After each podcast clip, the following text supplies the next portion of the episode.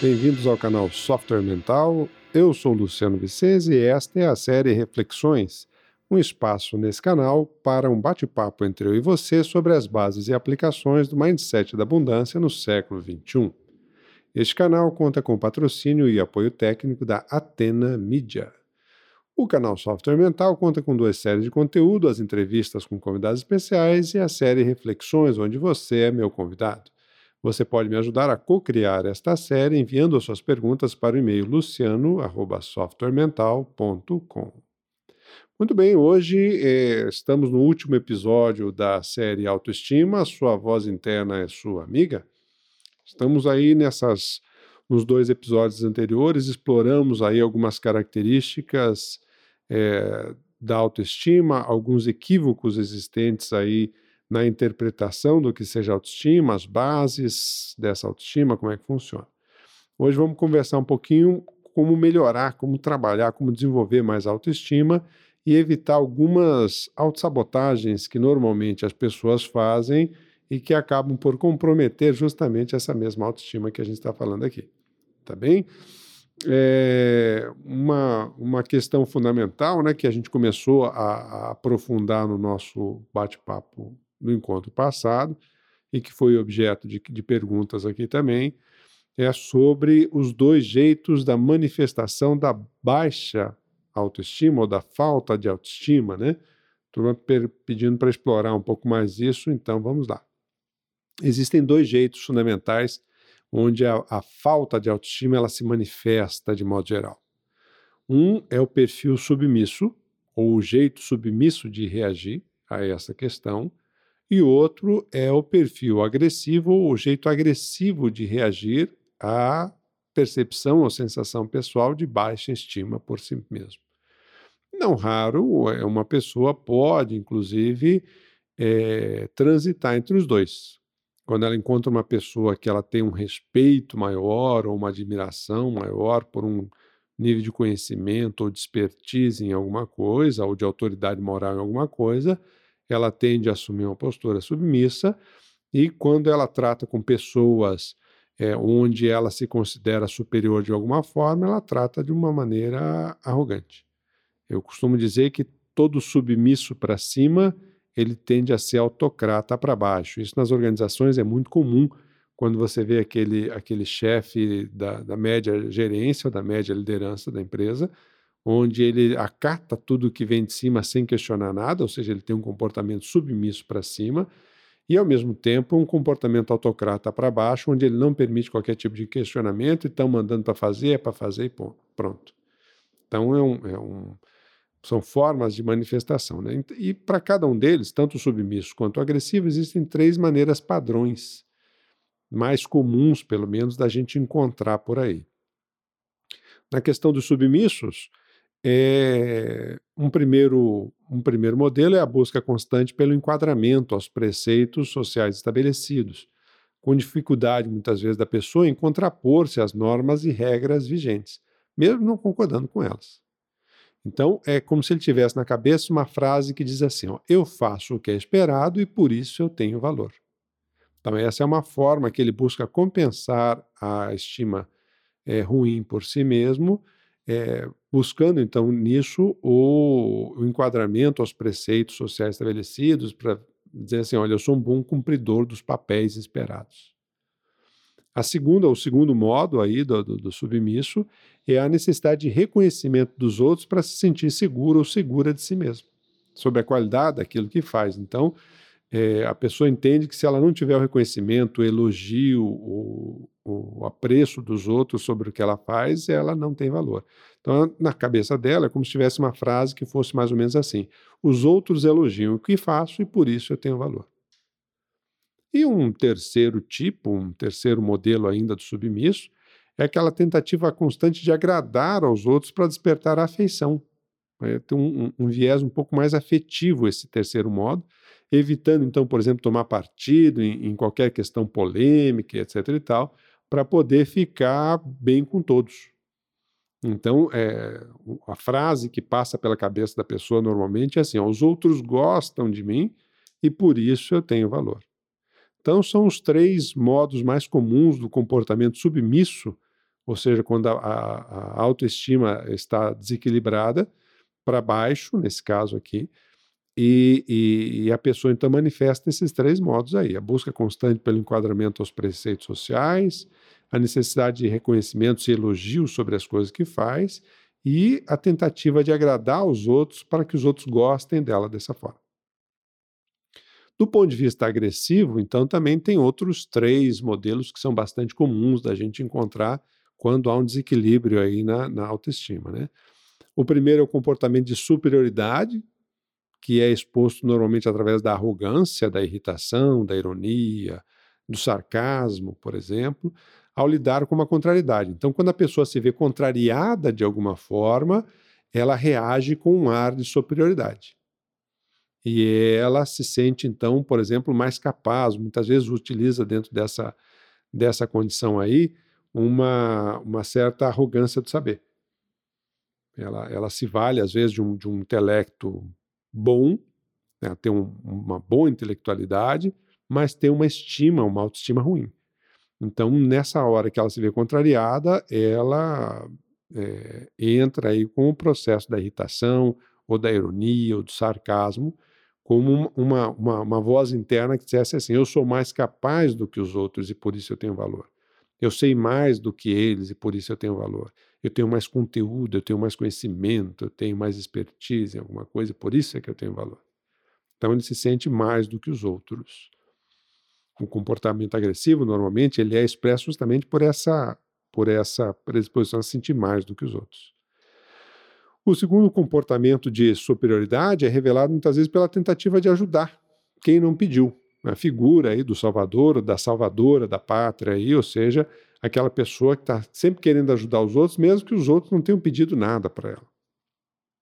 E muitas vezes, então, dentro desse contexto, não raro se sente aí injustiçado pela falta de reconhecimento, pois de tanto tentar ajudar, é, puxa, olha como é que a pessoa me retribui. E, no entanto, ela não esquece que é ela que está tentando forçar a barra para fazer com que as coisas aconteçam do jeito dela, ou da forma como ela gostaria, ou alinhada com os objetivos que ela mesma tem. Então, nesse caso aí, a, a, a voz interna é mais ou menos como se assim: eu sou superior, mas eu sou uma pessoa boa, e eu sei lidar melhor com as coisas, e por isso é que eu tenho valor. Então você deveria ficar muito grato de uma pessoa boa e, e, e mais capaz como eu querer te ajudar de alguma forma. E a indignação dela quando o outro não tem, não, não, não tem uma resposta ou um acolhimento positivo a essa tentativa de ajudar quem não pediu. E o terceiro aqui da, do modelo agressivo de, de manifestar essa estima é, baleada aí, descalibrada, é justamente a desvalorização direta de quem pensa de uma maneira diferente. A gente tem visto muito isso, por exemplo, nas discussões de, de, de cunho político aí, é, no Brasil nos últimos anos, por exemplo, né? É, então, quem pensa diferente do que eu penso, obviamente, é, não está sabendo da verdade, está sendo manipulado, é um tolo, é um bobão, e está comendo com farinha, e, e, ela então desvaloriza a, o pensamento do outro porque justamente contradiz. E se irrita profundamente se o outro mostra as incoerências do ponto de vista que ela está apresentando. Na hora que uma outra pessoa começa a apontar os pontos falhos, as lacunas de coerência no, no, na ideia que ela defende, ela então aí normalmente se irrita e volta lá para o primeiro tipo. Tá certo? Mas muitas vezes ela usa essa desvalorização do outro visando justamente reduzir o valor do outro. Ou o valor dos argumentos que o outro apresenta, para não precisar ter que considerar a validade do que o outro está falando, a, a, coerência do que o outro está falando, não. Então, a, a, voz interna nesse caso é: eu sou mais inteligente do que os outros e por isso eu tenho valor. O que nenhum desses seis tipos que eu descrevi aqui, os três é, submissos e os três agressivos, não percebem, é que todos esses comportamentos são formas de se buscar desviar a atenção para o problema de sentir-se menos de alguma forma. Então, em todos esses casos, é, o indivíduo com, com baixa autoestima, ele está se sentindo menos de alguma forma. Uns reagem, então, com é, submissão, ou seja, cedendo ao que os outros acham, e outros se irritam profundamente por não se sentir é, com o devido valor. E aí reage agressivamente a isso. Mas são duas são duas facetas é, justamente desse próprio desequilíbrio aí da, da, da autoestima em si, né? É, como é que a gente pode, então, é, começar a trabalhar para melhorar essa autoestima? Como é que a gente pode começar? Que tipo de coisa eu tenho que ficar atento? Eu tenho que estar mais ligado, eu tenho que estar mais esperto para poder trabalhar e melhorar a minha autoestima, né? Em primeiro lugar, entender que essa forma de pensar que a gente que eu acabei de escrever aqui sobre si mesmo é apenas um, um viés é, momentâneo é, ligado a algum fator de referência externo, alguma idealização, algum, algum processo estereotipado do que seja bom ou não. Então é, acaba sendo uma ilusão, né? ou o que a gente chama aí de, de uma crença limitante. Essa crença limitante, essa forma de pensar, ela é uma crença que ela pode ser é, reformulada, ela pode ser substituída por uma outra maneira de pensar que não, não, não coloque o indivíduo justamente nesse viés de ou eu não sei nada ou eu tenho que dominar tudo, ou eu cedo totalmente ou eu passo por cima. E não precisa fazer, é, não precisa ter essa dualidade, não precisa agir com essa dualidade. Não é matar ou morrer. Não, há opções, há alternativas, há outras formas da gente ver a nossa própria manifestação e as nossas relações que a gente estabelece, seja com a família, seja na sociedade, seja no trabalho. É, há outras maneiras da gente atuar, né? Um segundo aspecto fundamental é entender que esse movimento da autoestima é um movimento sempre de dentro para fora. Ninguém pode dar para você o que é auto. Então, se é autoestima, ninguém pode dar isso para você. Então, todo esse movimento sempre parte de você para fora. É, eventualmente, você vai encontrar com pessoas que elas é, falam coisas que te motivam temporariamente. Mas se isso não encontrar eco dentro de você e isso não trouxer uma reformulação da sua forma de pensar e da sua atitude a partir dessa mudança da forma de pensar, não resolve nada. Então, o primeiro aspecto é que eu tenho que começar a trabalhar o tipo de juízo de valor que eu faço sobre as coisas e sobre mim mesmo. Se eu não mudar o tipo de juízo de valor que eu costumo fazer, o meu mecanismo mental para estabelecer o que é bom e o que é ruim, o que vale a pena e o que não vale, o que tem valor ou o que não tem valor, se eu não mudar esse meu, meu mindset, se eu não mudar essa minha forma de pensar, eu vou ficar parado no mesmo lugar. Então, algumas coisas que ajudam, por exemplo, quando a gente evita aí, né? São os padrões idealizados de cultura, que alguém estabeleceu em algum momento, e, e que isso é, é, arbitrado, e é arbitrado culturalmente. Se a gente vai analisar a história da humanidade aí, é, os hábitos sociais mudam constantemente, então saiba que essa forma que você está pensando, ela não é definitiva, ela não está escrita em pedra, ela se modifica o tempo inteiro conforme o andamento da humanidade, conforme a humanidade caminha e os padrões culturais caminham.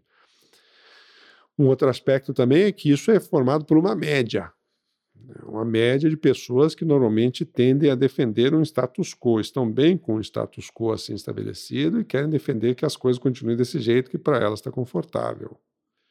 É, então, de novo, é arbitrado pelos interesses de alguém. Outra, é, outro fator importante a evitar é essa luta constante que existe contra os próprios instintos. Nós temos instintos, é, esses instintos normalmente estão muito ligados à nossa forma de ser como, como ser humano, né? nosso, nosso, nosso lado bicho, vamos dizer assim. E cada vez que eu não consigo ter atenção aos meus instintos, eu é, ou quero passar por cima deles sem tentar entendê-los, sem exercer algum processo de reeducação, isso acaba dando problema. Instinto é aquela coisa que é básica mesmo, né, gente? Por exemplo, respirar é do nosso instinto, a gente não tem que pensar para fazer isso, certo? Se parar, morre. Dormir é do nosso instinto. Se você não dormir por um tempo, você vai ter problemas de saúde recorrentes e vai acabar morrendo. É... Alimentação é a mesma coisa. Comida é a mesma coisa. Dos nossos instintos fundamentais, o único que ele é mais manipulável e não causa a morte, e por isso se tornou aí o grande instrumento de dominação da humanidade de modo geral, é a sexualidade. A sexualidade é, é do instinto, essa questão de opção sexual aí, na verdade, é, não está correta essa expressão, é instinto que a pessoa manifesta, ora para um jeito, ora para outro jeito, mas é o instinto dela que manifesta a sexualidade dela de uma determinada forma. Só que culturalmente isso sempre foi instrumento de manipulação em torno do poder, em torno da política, em torno dos interesses de quem conduz a, a vida em sociedade e que eh, acaba então gerando uma série de culpas ou é, preocupações mais intensas aí das pessoas em querer atender determinados padrões ou quererem serem aceitas a todo custo pelas diferenças que têm. Isso acho que vale mais a pena a gente explorar um, um pouquinho mais aqui dentro desse, desse, desse processo aí da autoestima, da recuperação da autoestima, porque justamente é, é, eles funcionam muitas vezes como mecanismos de compensação. O que é um mecanismo de compensação? Não é bem o que você queria não é bem o ideal, mas é um prêmio de consolação. Né? Dá uma compensada, por, um, por uns dias aquilo melhora. E, e a pessoa vai, vai tocando e vai vivendo. Não fica bem por muito tempo, mas vai tocando. Ela acha que é assim mesmo que tem que ser, não tem jeito e por aí vai. Então, isso são, são chamados mecanismos de compensação aí. Também é conhecido isso aí por ganho secundário, ou seja, um ganho que não é o principal, que não é o mais importante. É um ganho que serve mais como um prêmio de consolação. Então, vamos dar alguns exemplos aqui de mecanismos de é, compensação e que a gente tem que evitar para evitar justamente a autossabotagem da nossa autoestima.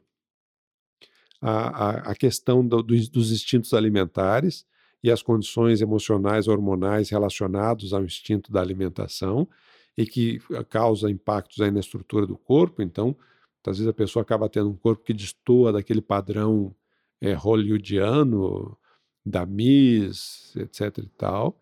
Então, e, e, aí ela vive numa luta constante com o próprio corpo, numa luta constante contra a própria balança. Ela não consegue fazer as pazes com a forma dela, com a estrutura do corpo dela. É, então, esse é um, é uma, uma um, um, jeito de, de conflito íntimo, conflito interno com ela mesma, que não permite com que a autoestima dela se desenvolva, né?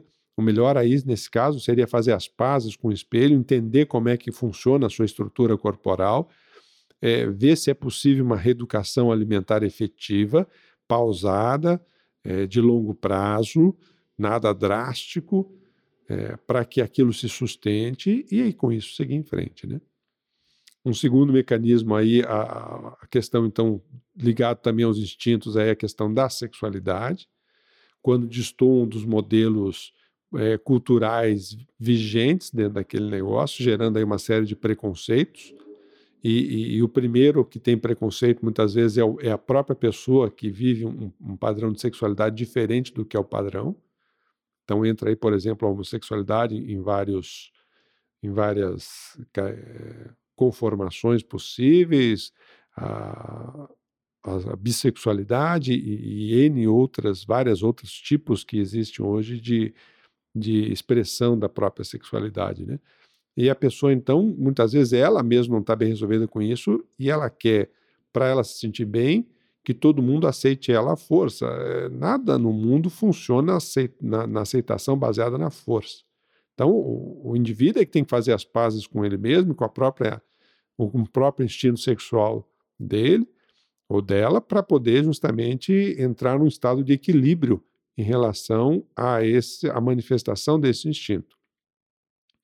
Então, o, o, o preconceito, ele, em primeiro lugar, ele tira o seu alimento de dentro de quem se diz vítima do mesmo. Não quer dizer que ele não haja esse preconceito social. Há, há o preconceito social, sem dúvida mas ele vai afetar muito mais a estima da pessoa se ela não está bem resolvida com ela mesma e com a própria sexualidade. Se ela estiver bem resolvida, ela dá uma banana para todo mundo. tá certo? Ela dá uma banana para todo mundo. Por quê? Porque ninguém paga as contas dela. Ok?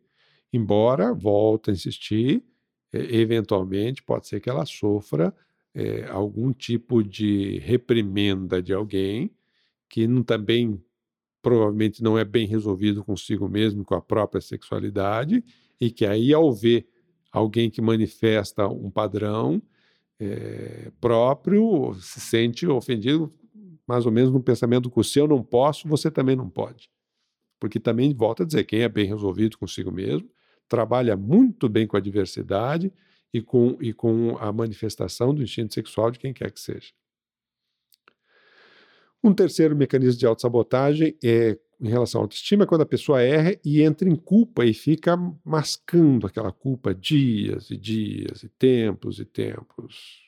E, e sem rever os mecanismos que levam ela a fazer aquilo, sem promover uma reeducação dos mecanismos que levam ela até aquele tipo de atitude e comportamento. É como se o próprio, o próprio sofrimento fosse a paga pa, pelo erro que ela acha que cometeu. E isso vai continuar assim é, ad nauseum, até ficar enjoativo, saturado. Então, é, melhor é a gente fazer um processo de reeducação, entender as suas tendências, eventualmente as suas taras pessoais de qualquer natureza, e, e, buscar entender como que isso te afeta, buscar ajuda de um profissional, se for o caso, para fazer algum processo de reeducação que mude o seu comportamento e a sua atitude perante isso, e, com, e, e dessa forma possa ter um nível de, de é, melhor aceitação em relação a si mesmo. E por fim, é, uma máscara comum que, que às vezes se usa aí, que está ligada àquele tipo submisso de manifestação, que é o uso equivocado da chamada humildade, né, o uso da humildade como um disfarce para justificar a postura de coadjuvante da própria história, e que muitas vezes só serve para dar guarita para a fuga das responsabilidades pessoais pelos resultados que não são legais. Então, é, ah, o, o, fulano é uma pessoa humilde, ele vive com pouco, mas ele está bem com aquilo? Se ele está bem, ele não, não, tem nada, tá, tá de boas, o cara está feliz, a pessoa está feliz com ela mesma. Mas se ela não está e ela e, e, e, se esconde no manto aí da, da humildade, isso aí é autotapiação, é uma autossabotagem e uma fuga do protagonismo da própria vida. Tá certo? É, toda vez que a gente quer alguma coisa, qualquer que seja, independente do objetivo que a gente tenha, isso normalmente é uma conquista. Essa conquista é, requer valorizar os progressos pessoais de educação ou de reeducação, né? E, e, e, isso é, esses são, são fatores aí que são importantes para a gente poder fazer essa reconstrução ou desenvolvimento da, da própria autoestima, né? São fatores aí que são essenciais dentro desse, desse elemento. Então, algumas dicas finais aí, olha. Assumir-se como é, fundamental. Entenda os seus instintos, entenda como é que você funciona, entenda os seus, a, a fonte dos seus equívocos, aquilo que você acha que não é desejável é, busque ajuda para isso, se for o caso, mas entenda, aceite, reeduque, é, para você poder se sentir bem consigo mesmo.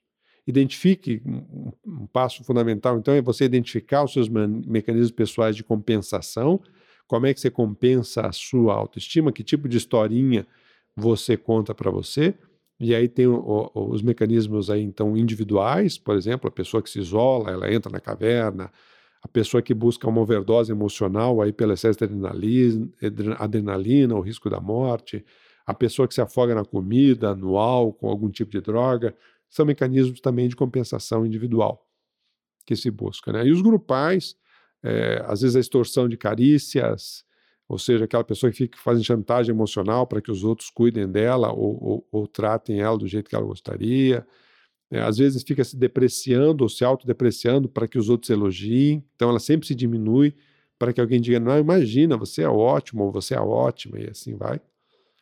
As tentativas excessivas de agradar aos outros esperando reconhecimento, as reclamações agressivas reivindicando aí a valorização pessoal, o excesso de exposição, por exemplo, nas mídias sociais para angariar likes, esses são mecanismos de compensação. Identifique aí seus mecanismos de compensação e, e, e vamos fazer um trabalho aí de reeducação para que é, a gente possa, com isso, fortalecer a sua autoestima e, e, e poder abrir mão desse tipo de situação aí. Tá certo? E para aquelas pessoas que ficam angariando culpa, refaça a sua relação com os erros do passado. Busque compreender o contexto, os, o tempo, o seu momento, a medida da sua maturidade na época, como é que você vê as coisas hoje, como, como você faria hoje em relação àquilo, e siga em frente, tá certo? Conforme aí os seus objetivos, os seus interesses. Nada de ideal, faça o possível, mas faça alguma coisa. Sem atitude, a gente não muda nada. Beleza? Então, é, estamos aí fechando a nossa série de reflexões com o tema autoestima.